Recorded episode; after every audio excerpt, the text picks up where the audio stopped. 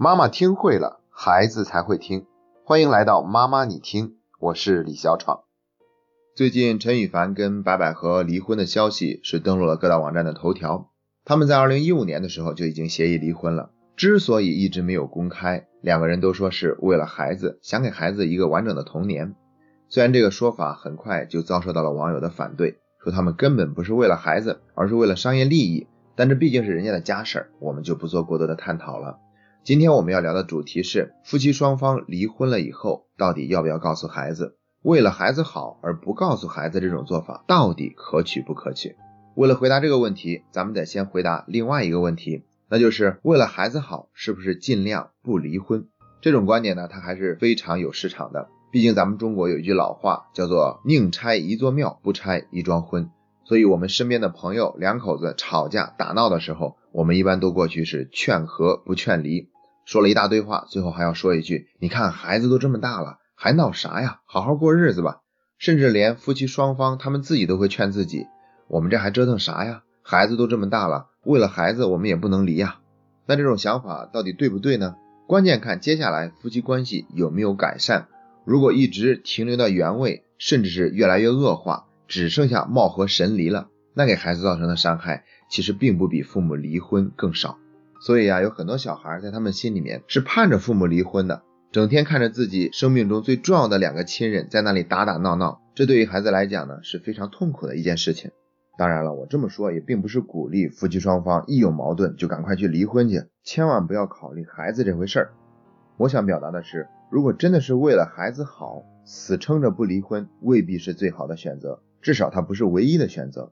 而且呢，为了孩子，所以才没有离婚。这种说法呢，往往不是真相。那真相是什么呢？有很多种，比如说可能是害怕，无法独自面对离婚以后的未来，这里面有经济方面的压力，来自身边亲人的压力，还有社会舆论的压力，也有可能是思想观念所致，根本接受不了离婚这回事儿。还有呢，纯粹就是仇恨，为了报复，就是不能痛痛快快的离婚，便宜了另外一个人。所以呢，在这些众多原因里面。为了孩子而不离婚，他占的权重是非常低的，所以他往往不是一个真相。而我们一旦这样想了呢，就很容易对孩子说一句话：“哎，要不是因为你，我早就跟你爸离婚了。”那这让孩子听起来呢，就会觉得自己才是父母没有办法过得更加幸福的罪魁祸首，这会让孩子陷入一种深深的自责之中。所以说啊，如果夫妻关系没有办法改善，这种情况之下，为了孩子好，并不是非得要在那个地方继续维系着婚姻。更好的做法是干脆离婚，给孩子造成的伤害还会少一些。那现在呢，我们再回过头来回答一下一开始提的问题，就是如果夫妻双方离婚了的话，到底要不要告诉孩子呢？为了能够回答这个问题，我搜集了很多离婚家庭的子女写的文章。那其中有一部分孩子呢，是根本就没有瞒得住的。我们别老是觉得孩子小，其实他们的感知能力呢，有的时候比我们大人还要灵敏。像以前在训练营里面，有个孩子就跟我说他的心里话，他早就知道他爸爸妈妈已经协议离婚了，那个协议在抽屉里面锁着，他都拿出来看过。问题是这个孩子知道以后呢，他还得继续装作不知道一样，这种在父母面前总是要小心翼翼的状态呢，让这个孩子觉得活得很辛苦，也特别的有压力。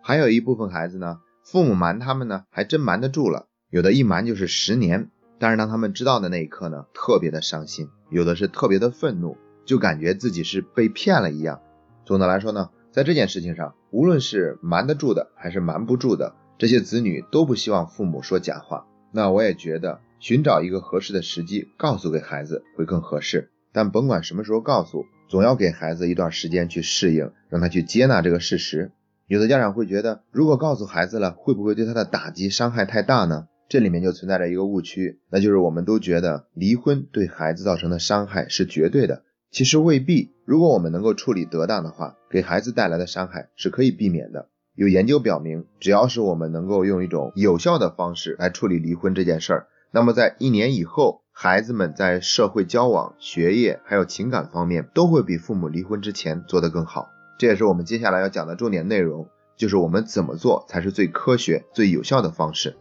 第一点就是要明确的告诉孩子，对不起，这不是你的错。说对不起是因为发生这样的事情，注定会让孩子感到伤心难过。说这不是你的错，是因为孩子们往往会错误的认为自己做了些什么导致父母的离婚，或者他们会认为，如果我表现的足够好、足够优秀的话，爸爸妈妈就不会离婚了。相当于这样的事情发生以后呢，他们就把责任使劲往自己身上揽。所以说啊，用这两句话跟孩子划清界限非常的重要。包括在平常夫妻之间产生冲突的时候，我们也可以对孩子说这两句话。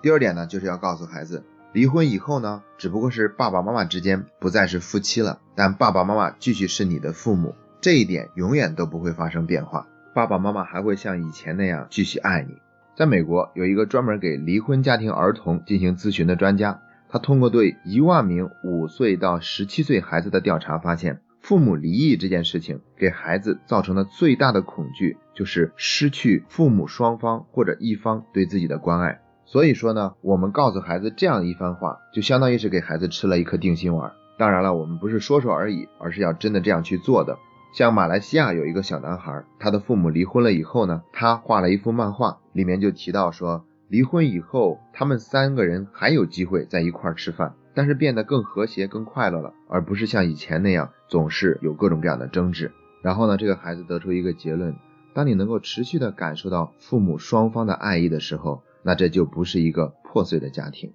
那我们也准备把这个漫画呢，作为本期节目的延伸阅读，放在微信公众号里，敬请大家的关注。第三点呢，就是不要用亏欠的心去对孩子。很多家长都会因为自己离婚了而觉得欠孩子一些什么，所以呢就想补偿孩子，在很多的地方迁就、容忍，甚至是讨好孩子。这些做法都是不合适的。如果我们补偿孩子，孩子有一天呢就会形成一种信念。我是需要补偿的，也许在父母面前他还能够得到一份补偿，可是当他带着这种心态去跟身边的同学交往的时候，别人可就未必像他父母那样去补偿他了。迁就、容忍、讨好孩子，都会让他的性格变得更加的蛮横，甚至是操控家长。比如有一个孩子，妈妈要打他的时候，他就会说：“你打呀，你打吧，反正我没有爸爸。”然后妈妈听到这句话呢，就会硬生生的停下来，抱着孩子大哭一场。这样呢，这个孩子就逃过一劫。他就经常用这样的方式去操控自己的母亲。所以啊，打内心里面觉得不亏欠孩子，这是非常重要的心态。实际上也是这样的，每个人的幸福都掌握在自己的手中，他能够也只能够为自己的幸福负责任。即便是父母离异了，作为孩子照样可以活出自己幸福、精彩、成功的一生。所以作为家长，我们就不要在心里面觉得亏欠孩子什么了。这也是为了让他能够更好的为自己负责任。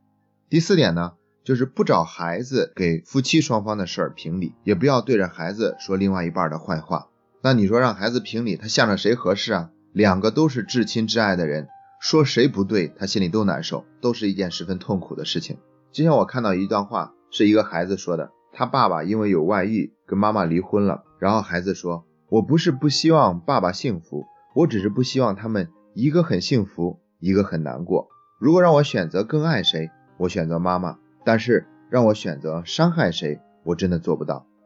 要知道，孩子对父母的爱呢，也是无条件的。所以，不管父母他们都犯了什么样的错，在孩子心里面依然不影响他对父母的那份尊敬和爱戴。如果这个时候夫妻的关系破裂了，就急着要让孩子去表态，这对孩子来说是一种很大的伤害和打击。有的事情呢，就是夫妻之间的事儿，不需要跟孩子去说，也不需要跟孩子去讨论。而且呢，我们要接受孩子有可能会偏袒某一方，因为他想维持父母之间的那份平衡。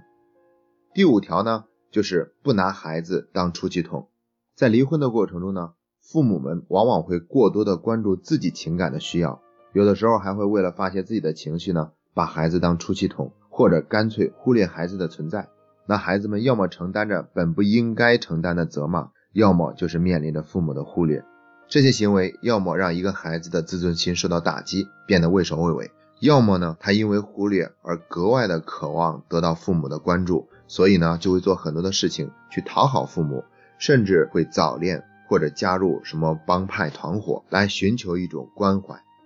第六点呢，就是寻找一个家庭成员以外的人来支持这个孩子，比如孩子比较信任的老师啊，或者我们比较信任的朋友啊。因为他们更能够站在第三方的角度，客观的看待我们家庭教育中需要注意哪些方面，这样就能更好的补充我们在教育上的盲区，不至于出现比较强烈的偏差还不自知。